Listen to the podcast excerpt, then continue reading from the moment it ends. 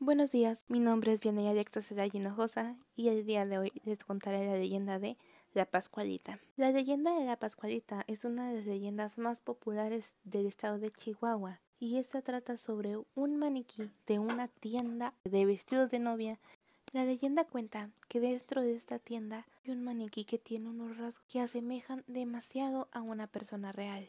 Esto se puede ver más claramente en su rostro y manos, pues el maniquí se remonta a los años 30 y en esas épocas no había suficientes avances como para que un maniquí se viera tan realista. También se dice que este maniquí cobra vida, que está embrujado, pues hay registros de cómo mueve los ojos y de cómo se mueve de posición, tanto en las tardes como por las noches. Generalmente lo hace cuando nadie le está viendo, o eso cree ella. El origen de esta leyenda se remonta al 25 de marzo de 1830, cuando la señora Pascual Esparza Perales de Pérez colocó el maniquí en la tienda. Se dice que lo mandó a hacer a Francia y que por eso tenía tanto detalle, pero la leyenda cuenta de que Pascuala tenía una hija que siempre anheló casarse, pues todos los días miraba los vestidos de novia que vendía su madre con mucho anhelo, soñando que algún día ella vestiría uno de ellos. Para su dicha, la joven hija de Pascuala logró comprometerse, pero lo que sería el día más feliz de su vida se convirtió en el último. El día de su boda fue picada por un animal venenoso antes de llegar al altar.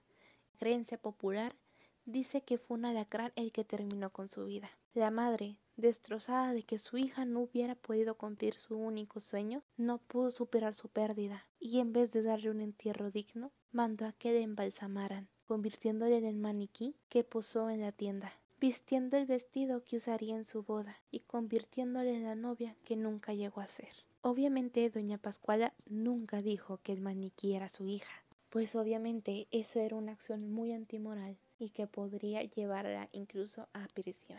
Obviamente su popularidad se elevó por los cielos, pues la gente estaba encantada con la hermosura del maniquí y lo realista que se miraba para su época. Pascuala había bautizado al maniquí como la chonita, pero la gente, al ver que tenía un parecido tan grande con Pascuala, terminó apodándole la Pascualita. Esta leyenda nunca pudo desmentirse, pues tanto Pascuala como los siguientes dueños de la tienda nunca hablaron al respecto del tema. Obviamente, debido a su gran popularidad, hubo varios investigadores que quisieron ir a la tienda para verificar si la leyenda era cierta o no, pero siempre había una excusa para que no pudieran revisar el maniquí. Esto es todo por hoy.